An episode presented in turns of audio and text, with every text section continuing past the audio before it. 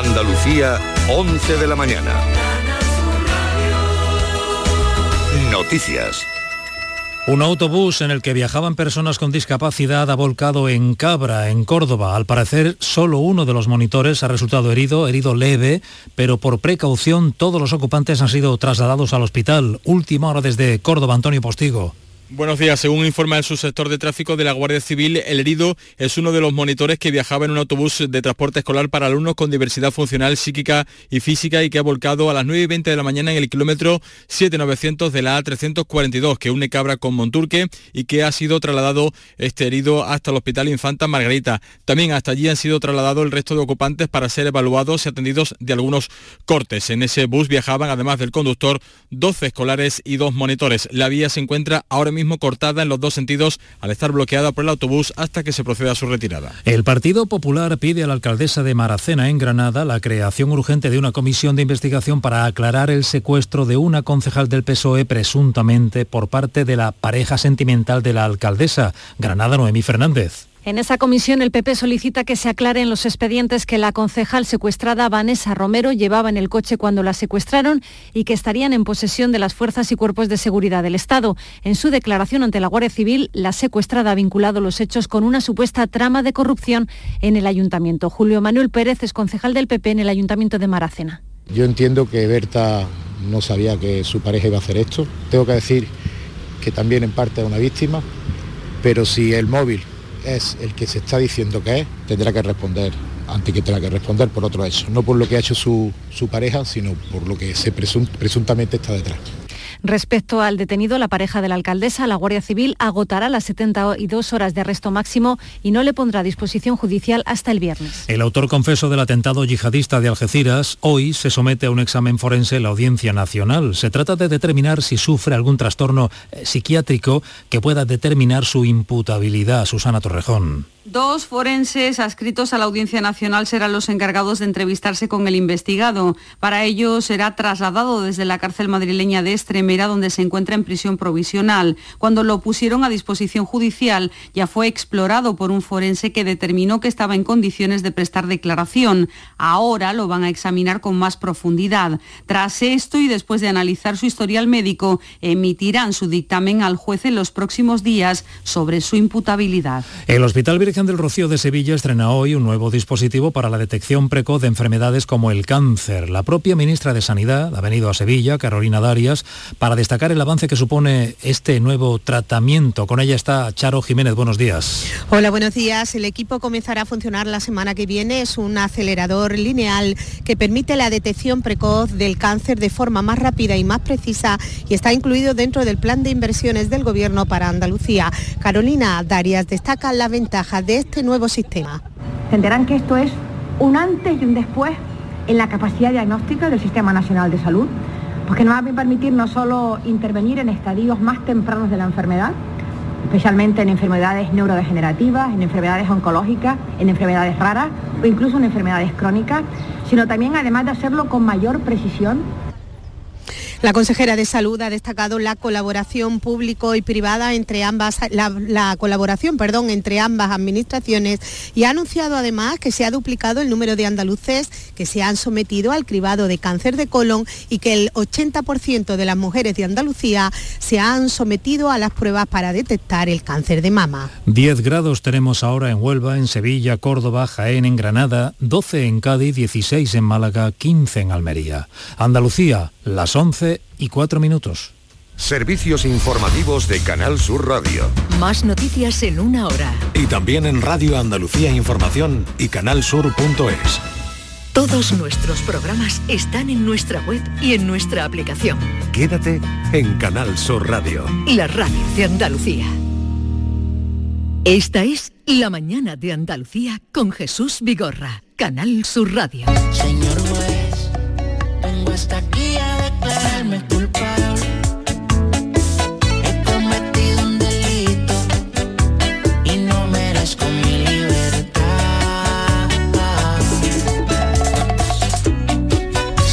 Juez eh, Emilio Calatayú, buenos días.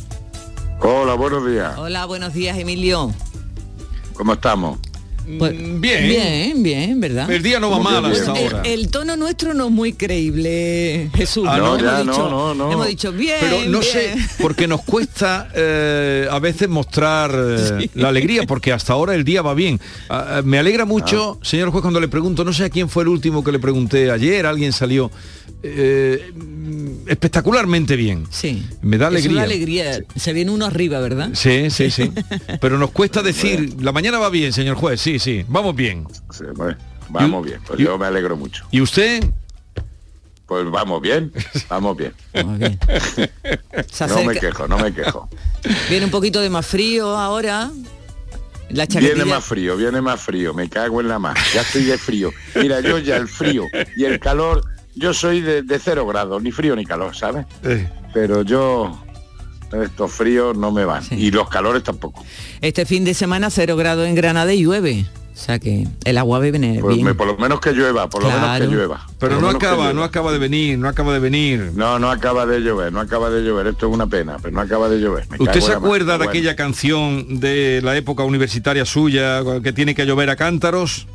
De Pablo Tiene que Guerrero. llover, tiene que llover, Tiene que llover. Que tiene que Claro, si esa me llover. la sé toda. Si esa me la sé toda. Usted era entonces un poco rebelde, era... Hombre, yo soy un niño normal, niño Bueno. normal, pero vamos, yo sé de aquí. Hombre, tú ten en cuenta que ya tengo mi año. Yo en el 72 ya estaba en Madrid en la universidad. Claro, claro. Hombre, mm, por alguna cosa que ha contado Emilio, normal, normal, tampoco, ¿no? Hombre, he tenido mis cosas. Yo he tenido mis cosas, pues yo me he escapado de clase, me iba a los billares, me fumaba mi cigarro, me, me metieron, me suspendí ocho, me metieron en Campillo, después me, me castigó mi padre a trabajar en un taller, coño, yo he hecho de todo lo que se hacía en aquella época. Que por cierto, he leído en su blog que su padre lo castigó una vez eh, a estar a pan y agua una semana, pero que lo recuerda con cariño.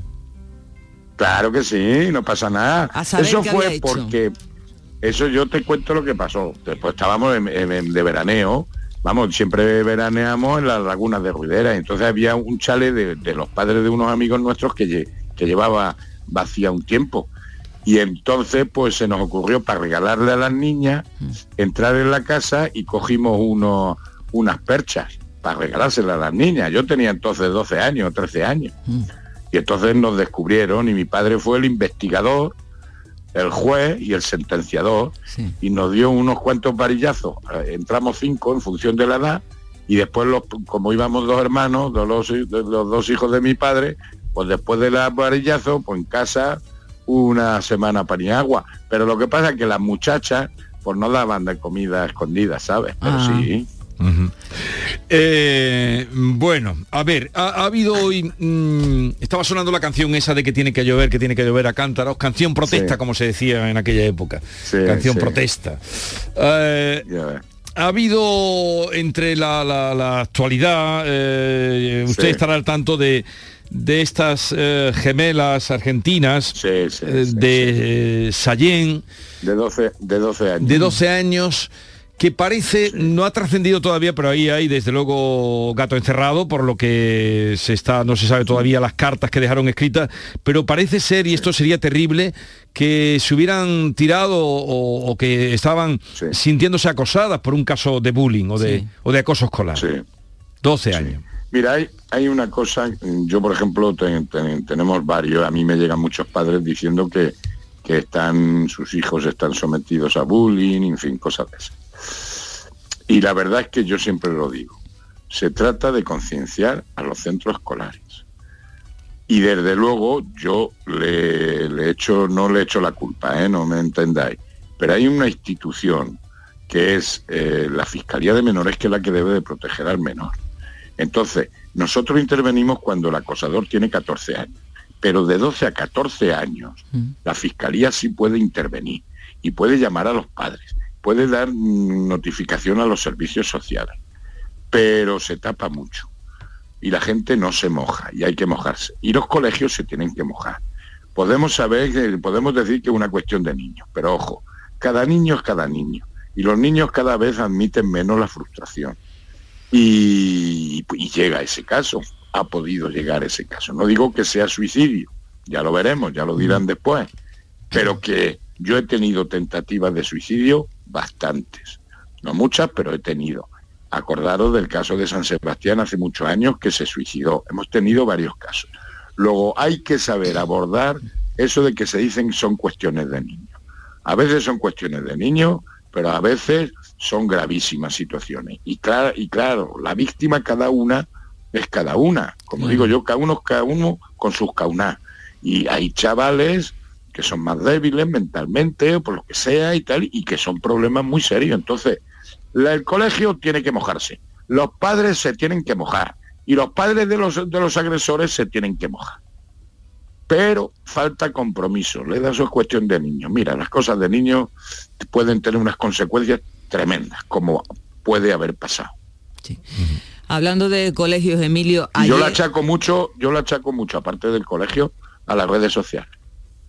Ya, sí. ¿Sabes? Mira, si quieres te doy... Mira, voy a poner un día en el blog, que lo- ayer lo estuve hablando con Carlos, y si quieres tú me ayudas.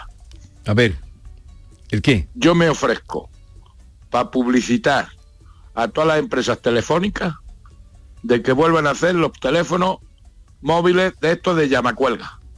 Sin internet, sin historia, ni nada. ¿Sabes? Y vender otra vez los Nokia aquellos antiguos y cosas de esas que nada más que se pueda hablar. Eso es una batalla cómo perdida, se Emilio. solucionaban muchos problemas, ¿eh? No le arriendo la ganancia. No, Dice no. Yolanda que eso es una batalla perdida. Ya lo sé, pero habría que hacerla.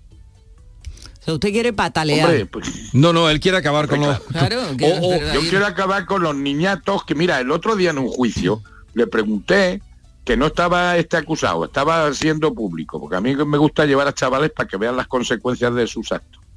Le pregunté, había un grupo de cinco. ¿Quién no tiene móvil? Ninguno. Todos tenían móvil. Y digo, ¿qué precios tienen vuestros móviles? 800, 900. Y me sale uno, no, yo tengo uno de 1400. Y digo, ¿pero eso qué es? Dice, un iPhone 14. Pero, vamos, un niñato de 15 años, ¿cómo va a tener un móvil de 1400 euros? Digo, tu padre será un pijo de la muerte, ¿no? O será notario. Digo, no, gana mucho. Pero, coño, pero ¿cómo le da a un niño de 15 años un móvil de 1400 euros? Ya. Y sabes lo que pasa, que lo hemos comentado en alguna ocasión, el, el acoso puede empezar en el colegio, pero como se graban, como se mandan WhatsApp, como se meten en las redes, como historia, la- la- la- los daños morales son tremendos. Y pasa lo que pasa. Claro, es que eso tú, ¿No te he contado el caso de una niña que tuve de una, una masturbación que se hizo? ¿No te lo he contado? No, no me lo ha contado, no me lo ha contado. Pues si quieres te lo cuento. Cuéntenoslo. Claro. Pues mira, una niña de 12 años, que también los padres que somos los padres, vamos, yo no, porque yo ya soy abuelo. Los padres son tontos, es lo lo que digo yo, son tontos. Pero bueno, se coge y se pelea con su noviete de 14, tú fíjate. Y entonces le dice a otro amigo de ese, de ni- del antiguo novio, que si quiere ser su novio. Entonces el nuevo novio le pide una prueba de amor. Y entonces la niña se hace una foto y se la manda por WhatsApp. El nuevo novio dice que esa prueba de amor no le vale, que quiere una prueba de amor más fuerte. Entonces la niña no ocurre otra cosa que hacerse una foto enseñándole las tetas. El nuevo novio le dice que no le, que no le vale esa prueba de amor, que tiene que ser más fuerte. Y entonces la niña no se le ocurre otra cosa que en el WhatsApp hacerse una masturbación durante seis minutos. Se la manda al nuevo novio y el nuevo novio se la manda al antiguo novio. Y el antiguo novio la cuelga en las redes. ¿Qué? ¿Ahora qué? Puf. ¿Sabes cuántos vi- cuántas veces vieron el vídeo que sepamos? ¿Cuántas?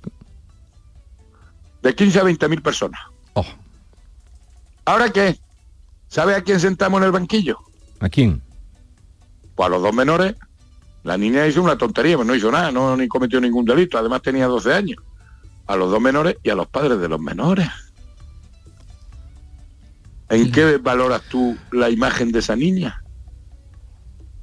Yo me deja usted, 15, porque aquí, 20.000 euros le metí. aquí los oyentes ahora nos explica esta, esta narración que 20.000 usted ha euros hecho. le metí a los padres. ¿Qué me dices? ¿Ahora qué? Sí, sí. Problemón, problemón. Pero es que Pues eso. esto que ha narrado usted, todos que, los padres que que, le verdad. regalen móviles a los niños aumenten el seguro de responsabilidad civil. Porque como se les ocurre hacer algo a, a sus niños con los móviles, ellos van a ser los responsables. Civilmente, ¿eh? Civilmente. Ya, ya, ya, ya. ¿Y, y la ¿Cómo niña? ¿Y la niña qué le dijo a usted o usted qué le dijo a la niña?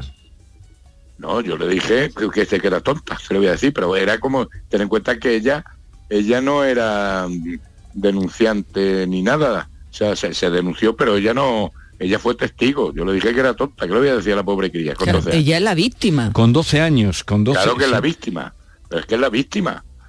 Y luego tuve otro parecido, te acuestas conmigo, cuelgo las fotos y los vídeos. Con 16, él, y ella con 15. Que no, hombre, que no, que si que te acuestas o veo las fotos y los vídeos, o, cuelgo las fotos y los vídeos. Se acostó, penetración. A los tres días le vuelven a llamar, oye, que sigo teniendo las fotos, pero no me dijiste que lo iba a, borrar, que lo sigo teniendo. O te vuelve a acostar o cuelgo las fotos. Se acostó, penetración. Y a los tres días cuelga las fotos y los vídeos. ¿Sabes cuánto le costó a la chica? Tres traslados de instituto en Granada. ¿Y ahora qué? Qué tremendo. Pues eso sucede todos los días. Así es que si queréis, llamamos a Nokia a todos estos que vuelven a hacer los teléfonos de llamacuelga. Y si los padres quieren tener a los niños localizados, por teléfono. Que parece que todos los padres quieren tener a su hijo como si fuese el grande Marlasca, coño, localizado las 24 horas, coño, que no pasa nada. De, de ahí su reflexión en el blog que decía, hay menores que llevan dos semanas saliendo y ya se mandan fotos desnudos, ¿no? De casos como este. Claro. Pues el otro día tuve un juicio de esos que, que lo suspendí, porque ya veremos a ver, con un mes mandan, mandándose fotos eróticas y tal. Los niñatos. ¿Qué hacemos? Yo me pierdo ya cuando usted me cuenta estas cosas Pues que piérdete, eh, pues fíjate ahora cuando tu niña, tú tienes niñas. no, no, tengo niño ya mayor. Ah, pues ya que eres mayor. Pues tú imagínate que tu hija de 10, 15 años, de 16 No, pues años se va un día al registro civil y dice que me llamo Pepe. ¿Ahora qué? ¿Cómo te queda? Y sin embargo no puedes, no la puedes mandar a comprar tabaco. ¿Cómo te queda? ¿Eh? Te has quedado callado, ¿eh? Me, quedo sin palabras. Pues eso es lo que hay. Yo no Tú sé la cómo... mandas a comprar tabaco que no puede comprar porque tiene menos de 10, porque tiene 16 años. Sin embargo, se puede ir al registro civil y ahora me llamo Pepe. ¿Y ahora qué? Y la tienen que inscribir en el registro civil como Pepe. Hombre, claro, pero sin embargo, para venir a mi jugar a prestar declaración, tiene que venir con sus padres. ¿Cómo te queda? Ya. Pues eso es lo que hay. Es el legislador que tenemos actualmente. Pues viva España. Ya os estoy amargando el día. No, ¿eh? no sé cómo no, no- no sé cómo no se retira usted. Porque estoy aquí a ver si hago la campaña de los Nokia y todo eso y lo convenzo a las, a las telefonistas estas para que vuelvan a hacer teléfono con llamacuelga nada más, coño. es, eh, es un poco mm, esto no pero esto lo vamos eh, esto que está usted contando que eh, en realidad porque usted está de casos reales que ha- Claro. ha, juzgado y que le han llegado Que yo no me invento nada, ¿eh? que yo lo que cuento es lo que vivo. Sí, sí, y del suicidio, tengo varios intentos de suicidio. Ya os lo comenté el otro día que tengo una niña ahora que no sé qué hacer con ella, ¿por qué? porque está muy mala de cabeza. Pero ya no está para estar, en- no la puedo tener en un centro de menores porque no, no, no reúne condiciones, pero ¿dónde las meto? Y no pueden los padres con ella. Y es un peligro porque se está intentando suicidar todos los días. ¿Ahora qué hace? Claro, es un problema, sí, porque Claro que es un Si los problema. padres no pueden pues con esa es ella la y- dura realidad. Cuando veo estas crías de 12 años ya y la pobrecilla, la que ha quedado viva, a ver cómo queda. Pero tú fíjate, si son niños, si es que son niños, y hay que tratarlos como niños, que no son adultos, y los padres son tontos, ¿sabes? Los de todos son tontos actualmente, coño.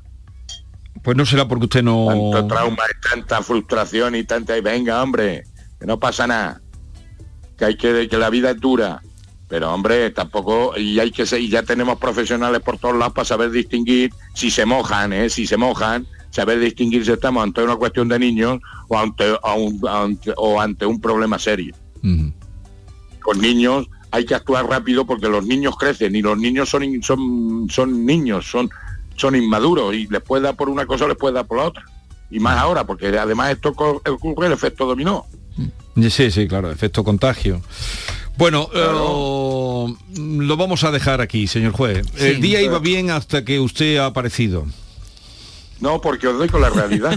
sí, es verdad. El día iba bien, ah, pero yo le agradezco, le agradezco porque eh, mucha gente que nos está escuchando, muchos padres, que piensen, porque lo que usted está contando es algo que ha vivido directamente y nos ha puesto usted unos No, que ejemplos lo vivo todos los días. ¿no? Es que lo vivo todos los días, Así por es que- desgracia. así y es todos que- los días, todos los- sin exagerarte, ¿eh? como dice mi Tito Miguel, eh, por la gloria a mi madre, por lo menos uno o dos casos semanales de juicios, que yo tengo todos los, todos los martes juicios, tengo unos 12, 13 juicios, dos, uno, dos, tres, tienen que ver con redes, con fotos, con contra la, la intimidad, el bullying y mandanga ¿sabes? Y los padres justificando a sus niños, a los agresores.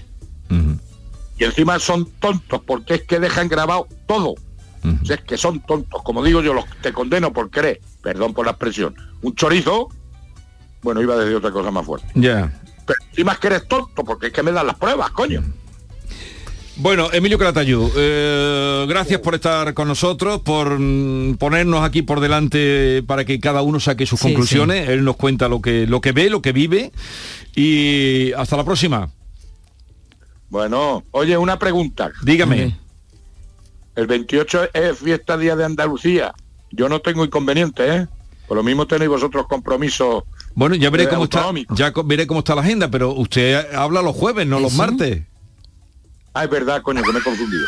Es verdad. Es que está, ya está hoy ya No, yo si se quiere venir hago el programa en el Parlamento ese día. Si usted se quiere venir, No, ya estuve yo allí, ya estuve yo allí. A usted le dieron me la- dieron a mí la medalla ah, usted le dieron la medalla de Andalucía, ¿no? Sí, sí. Hace tiempo. ¿Eh? ¿Tú qué- ¿Cuándo fue cuando se la dieron?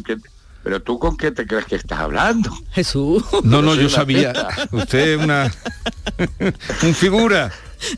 Y eso que no hemos hablado hoy de los letrados, pero ya no tenemos tiempo, de los secretarios judiciales. Una Otro huelga fantasma, yo- señor La mía juez. está de huelga, la mía... Venga, Huelga fantasma. Un beso, adiós, Adiós. Adiós, adiós, cuidado.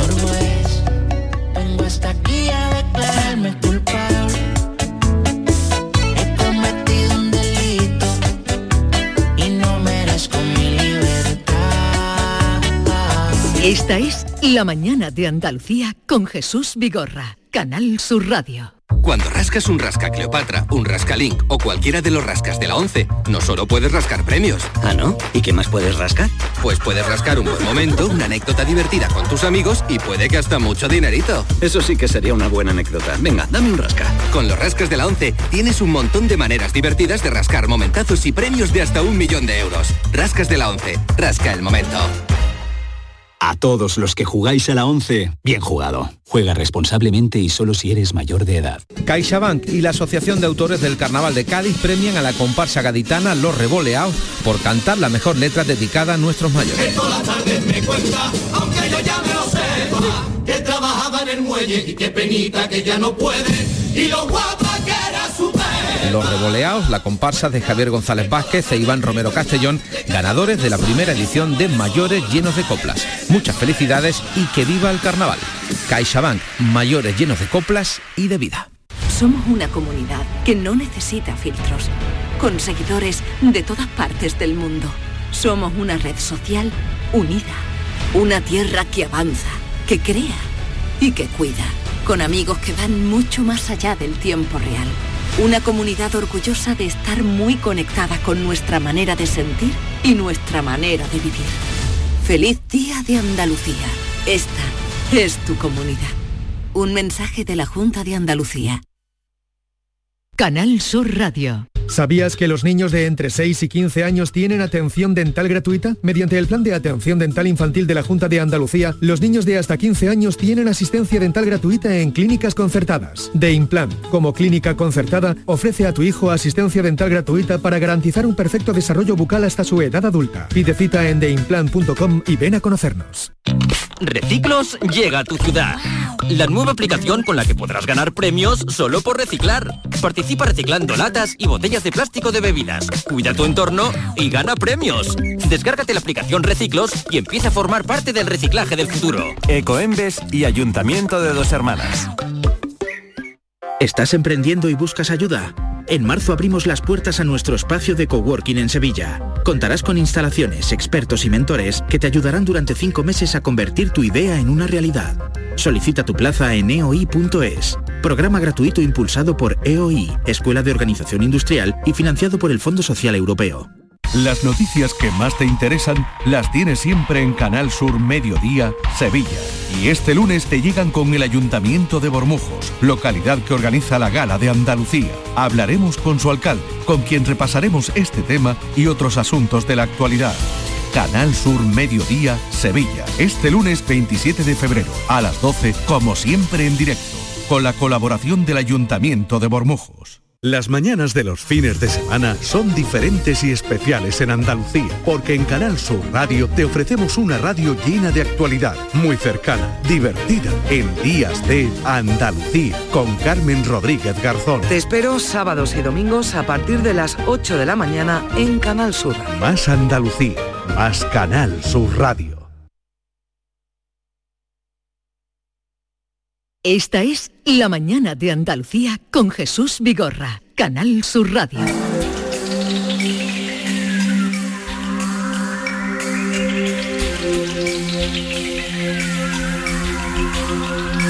Y como cada jueves recibimos la visita bien acompañado mm, de Diego Geni. Buenos días, Diego. Buenos días, que hoy es el 44 aniversario de mi venida al mundo, que no se le olvide. Ah, felicidades, no lo sabía. Felicidades. Happy birthday to you, querido Diego. gracias, gracias. No, no los aparentas, ¿eh? No, bueno, 44. eso gracias por el cumplido, pero no, pero no es verdad. bien. Eh, y además soy muy bien acompañado. Él nos va descubriendo, pues, eh, en toda, en todo tipo de, de- de- de ámbitos lo que se hace en Andalucía y, y además lo que se hace en beneficio de todo y desarrollo como lo que hoy nos traes. Sí, hoy vamos a hablar de, algo muy novedoso, porque eh, se trata de un proyecto que, que aúna tecnología aeroespacial y salud. En concreto habla- hablamos del proyecto Impulso 2, eh, que logra eh, fabricar implantes de titanio de grado 5 que añaden además el plus de la realidad aumentada. En esta iniciativa hay cinco empresas andaluzas implicadas y hoy tenemos a dos representantes de dos de estas empresas, a Luis García y a Melanie Durt. Bueno, pues buenas tardes, eh, Luis García y Melanie. Y Melanie. Eh, muy buenas Bienvenidos. Bienvenidos. Tú, adelantas mucho la cosa. Qué buenas tardes. Eh, Bueno, todavía bueno, son buenos días, pero yo como llevo despierto desde las seis y media de la mañana, para mí ya es buenas tardes. es la hora del aperitivo, del piquislavi. Eh, quería preguntaros, eh, mm, Impulso 2, ¿cómo se origina? ¿Cómo eh, veis? ¿Comprobasteis que había una necesidad de, eh, de tener este tipo de tecnología en la salud? comprobamos que la misma tecnología que estábamos utilizando para la para el desarrollo de soluciones en el sector aeroespacial se podían aplicar en medicina y de hecho que ya había alguna aplicación aislada de estas tecnologías. ¿Y qué aporta eh, Impulso 2, sobre todo al tema de salud? Bueno, Impulso 2 es un proyecto que, como bien has comentado antes, Diego, pues integra cuatro, cuatro empresas andaluzas, más el, más el centro, la agrupación empresarial, y a un hospital, a un hospital que es el caso de uso. Un proyecto que aplica tres tecnologías para la mejora de la planificación quirúrgica, es decir, el estudio que tiene que hacer el cirujano o la cirujana antes de hacer la- la intervención, eh, para permitir un, dis- un diseño y fabricación de implantes a medida del paciente y de la patología. Para aplicación o en maxilofacial, es decir, o en el cráneo, o en torácica, o en dental, o en ortopédica, es decir, en, en cirugías de columna, de cadera, etcétera, etcétera. Estas tres tecnologías son la realidad virtual, que va a permitir al cirujano tener un entorno inmersivo eh, con el cual eh, interactuar con un modelo que se aproxima muchísimo a la, a la columna, a la cadera, etcétera, del paciente, porque está sacado de su propio Ujú. TAC. Eh, va a permitir un diseño, que es la, la segunda tecnología, un diseño de implantes a medida de la patología y a medida del, del paciente, es decir, no se trata de, de adaptar una talla de un implante a la patología y al paciente, sino de hacerlo al revés. Es decir, este paciente necesita este implante con esta, con esta talla. Y con una estructura del implante que es muy parecida a la del hueso. Esto es muy importante. Es muy importante porque el, el hueso tiene una- unas determinadas propiedades de porosidad, de, por dentro es como una esponja seca, y esto facilita el que una vez colocado el implante, las células del hueso migren hacia el implante. Y la tercera es la impresión propiamente dicha, la impresión 3D con material biocompatible. Pero ¿y a qué nivel, eh, porque lo, lo has explicado muy bien, de, de la tecnología aeroespacial aplicada a la salud, mm, de aplicación está? ¿Está en proyecto o, o ya se está aplicando? De manera aislada ya se está aplicando eh, soluciones. Por ejemplo, eh, fabricación de implantes eh, a medida, ya se ha hecho alguna, eh, alguna fabricación, que, a- al menos que yo sepa, una en España y alguna también en el, en el extranjero. Lo realmente novedoso y que es, un, el proyecto en el que nosotros estamos eh, trabajando ahora y que es novedoso y está en desarrollo, es la integración y el servicio desde el principio, es decir, desde posibilitar al cirujano que tenga un entorno en realidad virtual con el cual pueda comprobar antes de la operación que el implante que se ha diseñado encaja perfectamente.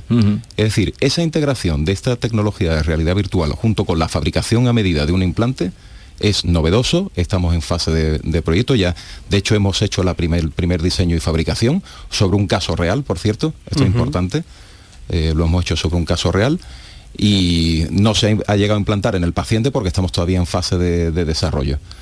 Pero bueno, esa es la fase en la que estamos. Eh, es un proyecto y que va a tener aplicación y continuidad en el futuro. ¿Hay algún centro sanitario andaluz que ya se haya interesado por esta nueva tecnología? Nosotros hemos tenido contactos con, con el Hospital Virgen del Rocío, con la unidad de maxilofacial, con el, el doctor Tomasía, pero es verdad que este proyecto ha salido fundamentalmente con la colaboración del Hospital Clínico Universitario de Valladolid. ¿El por qué? Pues porque fundamentalmente tiene mucha aplicación en columna y nosotros, gracias al doctor Noriega, que manifestó un interés importante, pues hemos tenido acceso a un caso real, que es lo realmente importante. Bueno, Melanie Dar es responsable de proyectos de innovación de Clúster Andalucía Aeroespacial. Eh, nos, nos hablaba antes eh, Luis de eh, que son varias empresas.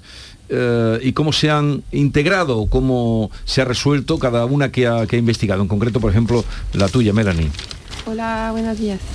Eh, bueno, antes también para poner un poco en contexto, porque ha hecho la pregunta muy rápida de cómo surgió esa iniciativa, eh, me gustaría mm, incidir en el hecho de que, bueno, os preguntaré, ¿por qué el sector aeroespacial se ha puesto a hacer implantes médicos? ¿no? Sí. Pues simplemente porque nuestro sector, para ser competitivo, es muy importante eh, diversificar, innovar y, y colaborar sobre todo. Entonces en es, es en este camino de, de hacia la búsqueda de, de esa innovación que, que sa- sale ese tipo de, de iniciativas. Y, y- ¿Y por qué no hemos enfocado en la fabricación 3D y en el sector médico? Pues simplemente porque es una tecnología innovadora que en el sector aeroespacial permite eh, avances muy claros, por ejemplo, de, de optimización de geometrías de piezas y así optimizar, re- reducir el peso de las aeronaves y conseguir aviones más sostenibles. Y también en el sector médico pues hemos visto que es una tecnología que permite eh, pasar muy fácilmente de lo que es el diseño 2D a un modelo Sí. sólido en tres dimensiones. Entonces ya viendo esos intereses de ambos sectores, hemos visto esa oportunidad en esa transferencia de conocimiento entre Sí. estos sectores. Pero eran empresas que estabais trabajando, os conocíais dentro del ámbito de la, de la aeronáutica, ¿no? Eh, eh, y de ahí sale, porque, pero esto puede tener otro desarrollo también para la empresa misma, ¿no? Exactamente. Y bueno, una, una vez que ya teníamos esa idea clara, eh, solo ha- hacía falta encontrar los buenos socios y colaboradores para cumplir con todas las necesidades del proyecto. Y ahí la importancia de, de colaborar entre las empresas del sector porque cada uno aporta, aporta su conocimiento. Entonces en este proyecto pues hay cinco empresas, como bien hemos dicho al principio. Está la empresa Airsoft, que es la que se encarga de la parte de realidad aumentada, una empresa de software de realidad aumentada. Tenemos a la empresa Kubikov, que es una ingeniería que se encarga de la parte más de, de dis- de diseño y digitalización de la fabricación, del proceso de fabricación. Está aquí Luis, que representa a la empresa eh, Grupo Sevilla Control. Y ellos están encargados de la parte de, de fabricación de los implantes y Ujú. otra característica. Y tenemos también a la empresa Element Material Technology de Sevilla, que es una empresa de, de caracterización de materiales. Ellos hacen toda la parte de mm, caracterización del implante para, para su posible uso. Y por último, la, la asociación que represento, Andalucía Aerospace, somos una asociación de empresas y nosotros nos encargamos de lo que es la gestión común de, de este proyecto, de, de que todo sa- salga bien y vaya hacia Mm, adelante. Pero este proyecto mm, eh, es el primero que hacen conjuntamente estas empresas o habéis acometido ya otros al margen del trabajo en, eh, en- en, eh, en- en el sector aeroespacial y Este- aeronáutico. Este impulso 2 se llama Impulso, Impulso 2, dos, sí, que porque es- hubo un Impulso 1 que Bueno, podría ser porque aquí en el metro de Sevilla hay, Hay metro línea 3 una y línea tres. Sí, que es verdad. Bueno, pues en, en Impulso 1 eh, hicimos una aplicación de estas tecnologías al sector aeroespacial y fue cuando nos dimos cuenta de que, oye, esto también se puede aplicar al médico. Entonces nos conocimos en Impulso 1 y estamos aplicando al sector médico en Impulso 2. A ver, Luis, que yo soy poco iniciado en tecnología, quizá algún oyente también. Básicamente se trata de que previamente se hace un TAC al, al es. paciente y el cirujano, antes de entrar en la operación, con la realidad virtual, supongo que con gafas Y aumentada. y aumentada, Y aumentada. Eso es. hace como una especie de prueba de si esa Eso es. pieza, ese implante de titanio, le va a ir es. bien. Eso es. Y después ya cuando lo comprueba en esa realidad virtual, es cuando ya en otra fase pasa a la operación, ¿no? Exactamente. Y sobre una cosa muy importante, oye, si no hay un encaje perfecto, si no se consigue el grado de corrección que quiere el cirujano, se modifica el modelo. No el hueso. No el hueso.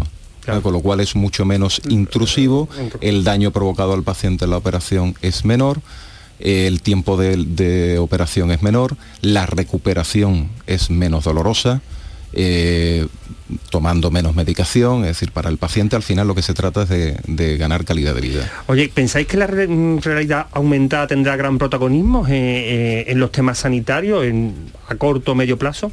Ya lo está teniendo.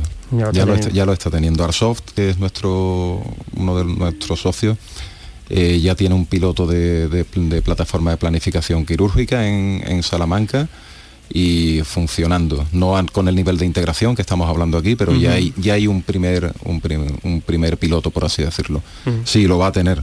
Lo va a tener porque la aplica sobre todo las aplicaciones futuras serán mucho mayores en el- desde el punto y momento en que em- iniciemos, el- a- a- empecemos a trabajar con las plataformas. Y al cirujano se le ocurran 20.000 cosas que nosotros ahora, como somos ingenieros, somos incapaces de ver. Claro, claro, pero es que eh, ya todo será así, los, los cirujanos, los médicos trabajando con los ingenieros de, de- de- de Y esto, diseño esto aeroespacial. necesitará una modernización por parte de los cirujanos, ¿no? El cirujano tradicional que está acostumbrado a, a su forma de trabajar normal, ahora tendrá que pues aprender, ¿no? Esta nueva técnica, ¿no? re- reformarse o tener mayor formación sobre todo en nuevas tecnologías y incluso en realidad aumentada, ¿no? Sí, efectivamente. Yo, yo creo que es, que es así, como decía mi abuelo materno, que era médico, que en paz descanse, el médico nunca deja de estudiar. Bueno, sí. el médico, el ingeniero, cualquier Esta mañana hemos tenido aquí a un chico de 25 años que ha sido el número uno de MIR y, y quiere ser cirujano eh, digestivo. Y, y nos hablaba de eso, de que no, ten- que no dejará ya de estudiar, de investigar, ¿no? Ahora que está esperando plaza. A ver, ¿a qué otros, en qué otros ámbitos fuera del, del aeroespacial puede tener, eh, puede tener proyección eh, vuestro trabajo? Creo que hay algo sobre nuevos sensores para satélite, he escuchado, ¿no? Sí, efecti- efectivamente. Bueno, eso, ese tipo de, de iniciativas también se enmarcan dentro de un programa que está apoyado por el Ministerio de, de Industria, Comercio y Turismo, que se llama la, la AEI. Y dentro de este programa, pues desde el clúster Andalucía Aerospace tenemos tres iniciativas. Tenemos esta que es Impulso 2, tenemos otra que se llama Análisis, que trata ahí de lo que llamamos eh, la industria conectada, de, de desarrollar soluciones de, de IoT, de Internet de las cosas dentro de centros de producción como, como el de Sevilla Control. Y por último, último tenemos uno que se llama Digisolar, que trata de desarrollar nuevos sensores solares. Un sensor solar es un sensor que hay en, en un satélite que le permite al satélite realmente orientarse eh, tomando como referencia la, la posición del Sol. Estos sensores hasta hoy se están, están hechos de forma analógica y ahora se está tratando de hacer un sensor de forma digital, lo que le permite tener una mayor eficiencia y ma- mm, mejor respuesta de... Oye, por cierto, el proyecto Impulso 2, ¿cómo se ha podido financiar? Que es una duda que siempre se me plantea cuando me hablan de tecnología, que creo que serán costosas. eh. Sí, eh, efectivamente. Bueno, el Impulso 2 tiene un alcance de desarrollo de un año aproximadamente. Está financiado eh, de forma privada por las empresas participantes eh, eh, con un coste estimado de, de 324.000 euros. Y este proyecto también eh, cuenta con el apoyo, bueno, en formato de subvención por parte de- del Ministerio de Industria, Comercio y Turismo a través del, pro- del programa AEI que he comentado antes. Es un programa al que solo pueden optar las asociaciones registradas como AEI. Bien, pues eh, ha sido Interesantísimo. todo, toda una alegría conocer esto, eh, estas investigaciones que se hacen además en Andalucía. Así es que gracias por venir a contarlo. Eh, Melanie Dar, ya nos contaréis cuando vaya eh, aumentando o ampliándose esta investigación, participante del proyecto, del proyecto Impulso 2 y Luis García también de Impulso 2. Gracias por la visita. Enhorabuena por vuestro trabajo. muchas gracias a Muchas gracias a vosotros. Diego, hasta la semana que viene. Hasta la semana que viene. Que nos sigas trayendo cosas interesantes hechas en Andalucía. Esta es La mañana de Andalucía con Jesús Vigorra, Canal Sur Radio.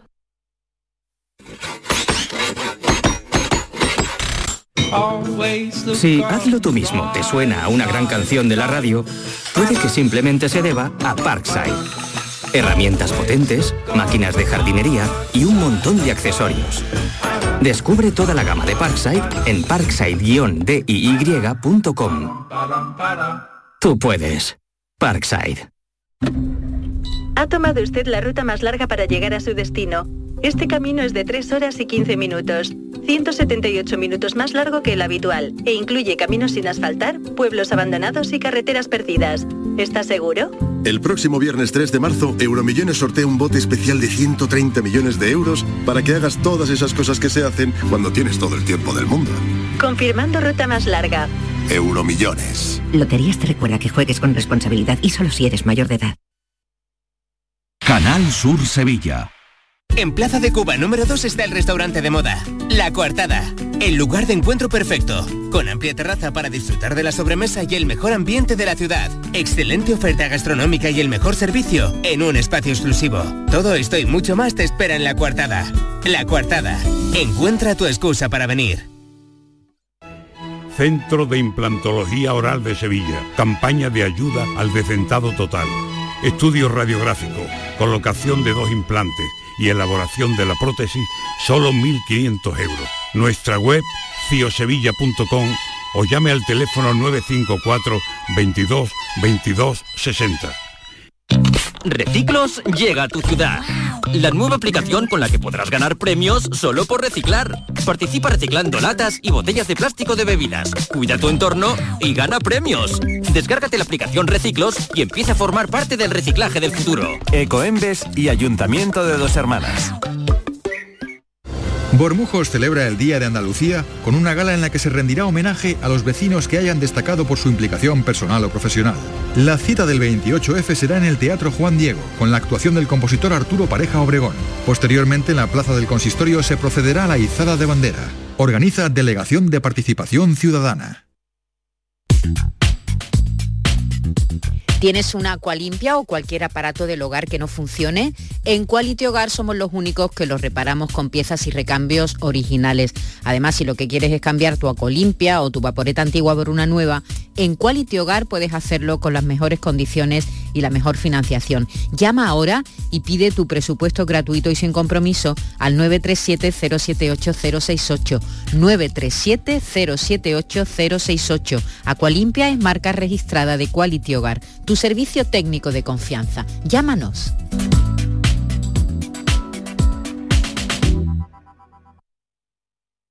La noche más hermosa y Pilar Muriel te dan respuestas a tus preguntas. Qué bien, se acerca el fin de semana y con muchísimas ganas de encontrarme contigo. Ya sabes, viernes y sábados, a partir de las 11 de la noche hasta las 3 de la madrugada, un encuentro en el que la ciencia, la historia, el misterio y el crecimiento personal eh, va a ser el leitmotiv de nuestros encuentros.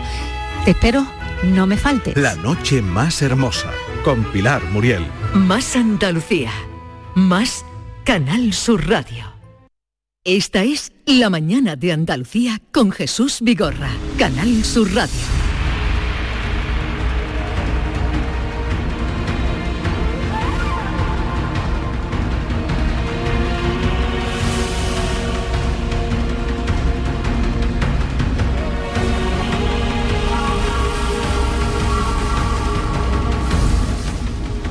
El día 4 de marzo mm, se repone Poncio Pilato, que es un espectáculo teatral que se hace en un sitio muy singular, como es el Antiquarium de Sevilla, que es la, eh, el, el subterráneo de las famosas setas que ustedes, todos los que han pasado por aquí, eh, habrán ido porque se ha convertido en un centro de atracción. Lógicamente, pues en el subterráneo, debajo del mercado, eh, se encontraron ahí, como no, eh, restos de lo que fue la ciudad romana y ahí se viene representando Poncio Pilato, es un centro también de actividades culturales. Y el protagonista de Poncio Pilato es Fernando Fabiani, ustedes lo conocen, eh, médico, divulgador eh, de la medicina magnífico, director de teatro también, o sea, un humanista. Poncio Pilato, Fernando Fabiani, buenos días. Hola, buenos días. Me alegro de verte. Qué alegría hablar de teatro, ¿verdad? Después de tantos años hablando de pandemia, Jesús, qué alegría hablar de teatro, de Qué bien, cultura, qué de alegría, arte.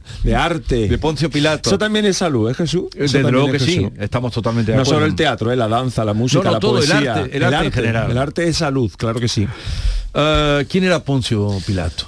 Bueno, pues esa es una buena pregunta. Y eso, de hecho, es la pregunta que nos hicimos cuando estrenamos este espectáculo. Vamos año 2014, Jesús. Llevamos más de 100, bueno, más no, 120 funciones exactamente hasta el día de hoy, todas con las entradas agotadas. Y la verdad es que después del parón de la pandemia, volvemos ahora con muchas ganas. Y lo- te voy a dar una primicia. Eh, siento que sea así para nuestros oyentes. Eh, se han agotado las entradas hace, hace cinco minutos. Pero- es decir, pero- salieron a la venta eh, el viernes pasado y no han durado una semana. Bueno, creo que queda una, ¿no? Queda una suelta, una suelta para un día. Si hay alguien que quiera aprovechar, que busque, que busque, queda o una suelta. Que, o sea que no vienes a vender eh, tu espectáculo, sino a que hablemos de Vengo, Pilato. vengo a charlar contigo, Jesús. Me alegro porque es una enormemente. maravilla charlar contigo y charlar de teatro más. Pero no hay posibilidad de reponer la función. Bueno, ahora mismo no es factible porque el calendario nos ha- lo hacemos sábados y domingos y todo el mes de marzo, los sábados y domingos de cuaresma, exceptuando este, que este no es por el puente, empezamos el siguiente y no podríamos prolongar porque nos meteríamos en Semana Santa, o sea que no nos quedan opciones de fecha. Eh, yo espero que Poncio Pilato, que ya tiene una larga vida, siga teniéndola y oye, ojalá volvamos el año que viene y ojalá, ¿por qué no? Encontremos oportunidades de hacerla en otros sitios que esta obra se merece, en otros momentos del año. Sí, y otros espacios que hay, porque eh, se ha hecho siempre eh, en un contexto eh, de, de- de, pues eso, de restos arqueológicos como los que hay ahí, me hablaba de los baños árabes, y en- en- imagínate haciendo esta función. Dame un poquito de música para que, para que Fernando Fabiani se meta. Por ejemplo, se me viene a la cabeza en el templo romano de Córdoba, Maravilloso. de la calle Claudio Marcelo. Maravilloso, hombre. ¿Qué me dices? Y en Baelo, Claudia, y en Itálica, y en las ruinas que tenemos en Carmona. Hay tantos sitios maravillosos. Mira, hemos tenido el, el regalo de... Es una obra que se concibió para hacerla donde tú dices, en la Casa de las Columnas, dentro del Anticuarium de Sevilla. Se escribió pensando en ese espacio. Para quien no lo conozca, eso es un antiguo impluvium. Hablamos de un espacio que tiene poco más de 3 por 4 metros, o sea, muy pequeñito. Eh, es una ruina romana real del siglo I Sí, y sí, todos los espectadores tienen el privilegio de estar en primera fila, todo el mundo rodeando al, al espacio escénico, de manera que los actores estamos completamente rodeados y esta sensación de inmersión, de que tú estás viendo la historia en primera persona. Pero te decía que aunque está concebido para hacerlo allí, hemos tenido fortuna de hacerlo en dos espacios distintos. El segundo año eh, por- estuvo cerrado el anticuario por unos problemas que hubo allí y lo hicimos en la ruina del castillo de San Jorge, que no siendo algo romano, evidentemente, también fue un espacio en el que se han hecho también eventos culturales aquí en Sevilla y que aportaba este, este clima de, que, que te da un espacio histórico, ¿verdad? Y tuvimos un inmenso regalo, creo que fue el año 2019, Jesús, que estuvimos en Jaén. Maravillosos los baños árabes de Jaén. La Diputación quiso que lleváramos allí este espectáculo y son unas funciones que yo recuerdo absolutamente maravillosas, porque el espacio es maravilloso, la unión de un espacio histórico con un espectáculo teatral de este tipo, yo creo que es una suma perfecta. Fernando, ¿Tenemos documento? Sí, sí, tenemos Sí. sonido. Uh. Mira, eh, lo- te decía, la clave del espectáculo es que conseguir que el espectador se identifique con lo que pudo vivir Pilato. Nosotros no pretendemos defenderlo ni acusarlo, ya la historia lo ha acusado mucho y lo ha etiquetado de muchas cosas. Oye, ¿qué ocurriría si nos pusiéramos en su lugar? ¿Qué pasaría? Porque al final Pilato cuando tomó esta decisión no estaba él solo. Hablaba con sus asesores. Porque lo del lavado de con sus mano es verdad, ¿no? ¿Cómo? Lo del lavado de mano, Eso más parece- famoso de la eh, historia. Eso parece que sí, pero fíjate, nosotros nos planteamos, ¿y si el lavado de manos fue idea de él realmente? ¿Puede ser que se lo recomendara en algún, en algún momento incluso un consejero? ¿Qué, qué pensó él la primera vez que le hablaron de ese posible lavado de manos? Y yo quedaré como un cobarde. Y lavarme las manos dice, de eso nada. Prefiero cargar con la responsabilidad, bien sea de la muerte o de la liberación de ese hombre. Que me vuelvan a ver como a un dirigente débil.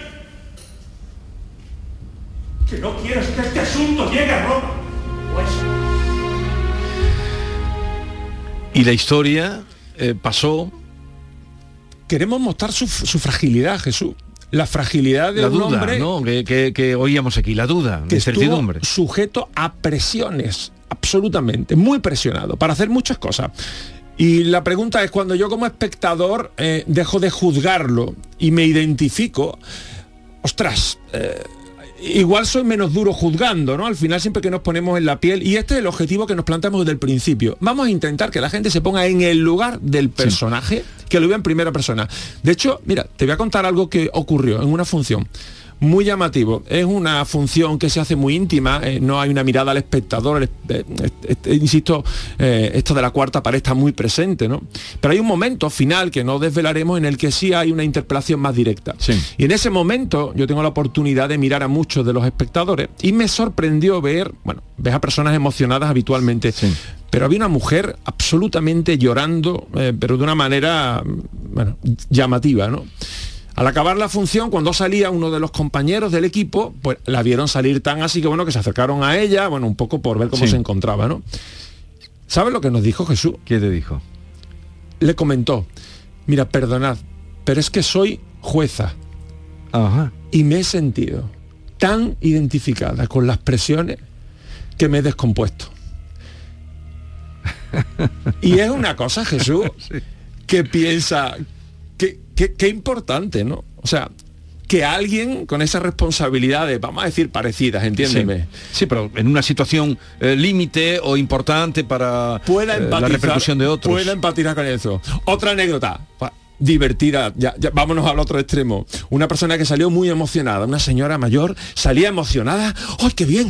¡ay, qué disfrutado! Y se le escuchaba salir, ¿no? Por el pasillo, ¿no?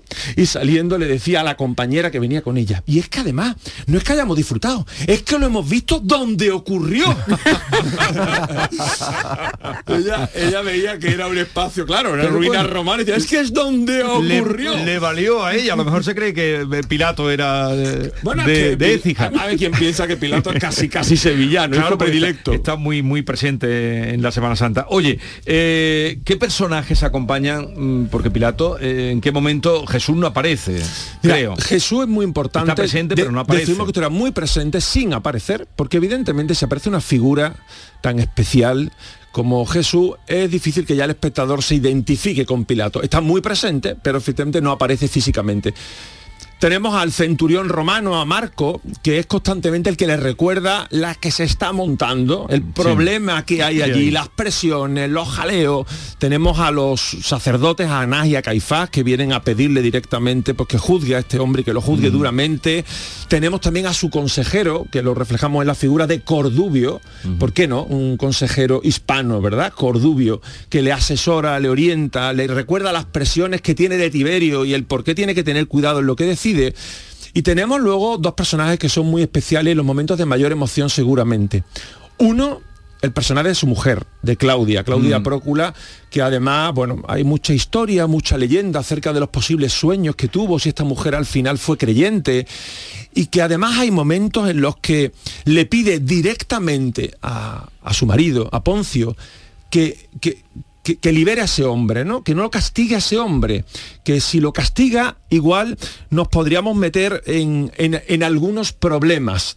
Y fíjate lo que él le contesta respecto a lo que podrían ser sus problemas. Habrá un derramamiento de sangre de cualquier forma. Y César me ha advertido. Me ha advertido ya dos veces con el acueducto y con los estandartes. Tiberio me ha jurado que la próxima vez la sangre que corra será la mía. No está en juego la vida de tu Mesías, Claudia. Nos jugamos nuestras propias vidas. Estos son mis problemas. Se aprieta, se le aprieta Sí, la sí, sí, situación. nos jugamos nuestras propias vidas. Eh, claro, no está en juego la vida de este loco, Eh, de este eh, visionario, es la nuestra, él. es la mía. es que ya me han llamado la atención varias veces. Y hay una visita, que esta es una de las mayores licencias que nos hemos permitido en el montaje y nos hemos planteado, ¿qué habría pasado? ¿Qué habría pasado si Poncio Pilato se hubiera entrevistado con Judas? ¿De qué habrían hablado? Esto no te lo traigo, esto hay que vivirlo, Jesús. Yo estaba ¿Qué- ya esperando. ¿Qué Eh, habría ocurrido? ¿Qué conversación habrían podido tener? Y nos hemos permitido esta licencia que una vez más eh, carga todavía más la presión sobre el procurador, sobre qué puede hacer, sobre qué no puede hacer. Y es uno de los momentos que la mayoría de los espectadores nos cuentan que les sobrecoge. Ese momento, ese encuentro, ¿qué pudo ocurrir? ¿no? Esta es la maravilla del teatro, poder soñar El espectáculo humaniza a un personaje que ha sido siempre un villano, Sí, ¿no? tachado Eh, de- tachado, bueno, la historia a- de- a- cobarde. con trazo grueso Sí, sí. y- tachado de el, el gran villano, uno de los grandes Claro, villanos, ¿no? claro. Y, y el espectáculo pretende humanizarlo, sí, ese es el... Yo diría más que pretende que lo pongamos un poquito en situación, es decir, que seamos conscientes, porque al final, evidentemente, cualquiera que dice, no, pero es que eh, en vez de liberar a un hombre que no hizo nada, se lavó las manos y lo crucificaron. ¿no? Dice, bien, bueno, va, esto parece que ocurrió tal cual, pero ¿por qué se tomó esa decisión? ¿Qué, qué situación política había? ¿Qué presiones tenía de los distintos dirigentes? ¿Qué presiones tenía sociales? ¿Qué presión tenía del pueblo, en ese caso de los gobernantes judíos? ¿Qué presión tenía de sus propios eh, agentes de seguridad, de su centurión que sabía la que estaba montando en la puerta? ¿Qué presiones tenía del emperador Tiberio, que le había llamado la atención ya tres veces? Es decir, si conocemos todo el entorno y esto lo dramatizamos, hombre, yo no creo que nadie acabe la obra pensando qué bueno, es, qué bueno es Pilato ni es nuestro objetivo, pero sí, ostras, cuando uno empieza a entenderlo un poco más, cuando entiende el drama político que hay de fondo, pues la verdad es que ves a la gente moverse de su asiento y te planteas que este sí es nuestro objetivo. Juzgamos muy alegremente lo que hacen otras personas, pero ¿qué No, habrías hecho habremos tú hecho en su lugar? ¿no? Y Pues- esa es la posición en la que queremos poner al ¿Tú te has espectador. planteado, Fabián, y si Poncio Pilato no se hubiera puesto de lado o no se hubiera lavado las manos, ¿existiría, si ac- si acaso, el cristianismo? Bueno, eh, no quiero hacer spoiler, pero, pero en el fondo eso está latiendo en esa escena que hay con Judas, ¿no? De parte del destino, no lo que está escrito, lo que ocurre porque debe ocurrir.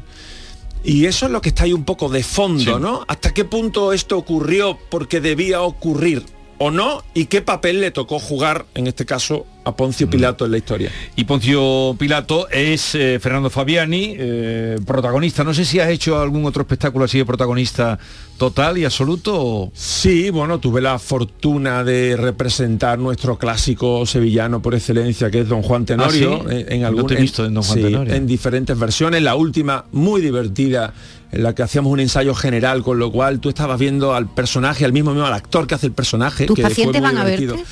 Sí, van a verme, van ¿Sí? a verme. Se enteran, van a verme.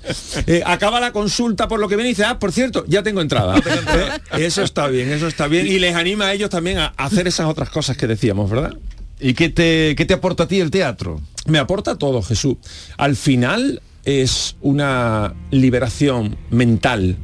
Al final, después de un día duro, de una semana dura, de los problemas que tenemos todos en Sí. la vida, de las preocupaciones, el regalo que es meterte en la piel de un personaje, el jugar como cuando éramos niños Sí. a ser otra El persona, jugar, jouer, que dicen los el poder vivir otras experiencias. Jesús, yo no he ligado en mi vida, Jesús, pero yo he sido don Juan Tenorio. No sé si me explico. Claro, yo, yo no he ligado en mi vida, pero, Bueno, bueno, pero o sea, yo habría que entrar Pero en yo he sido, claro, pero yo he sido don Juan Tenorio durante unas pocas de días. Y eso, eso quién te lo quita, Y Jesús? aquí está para quien quiera algo de él. Bueno, querido Fernando, ha sido un placer hablar contigo y con esa pasión que le pones a todo lo que haces. Eh, ya sabes, no hay entradas, pero eh, está haciendo do Poncio Pilato en... Ojalá, Jesús, ojalá Avísame. pronto pueda venir a decirte que hemos encontrado un sitio de estos especiales que comentábamos y tengamos fortuna para compartir este momento. Y a todos ustedes, cuídense, no se pongan malos, que a pesar de que hay médicos como Fernando Fabiani, no está la cosa para ir a urgencia. Adiós. Esta es La mañana de Andalucía con Jesús Vigorra, Canal Sur Radio.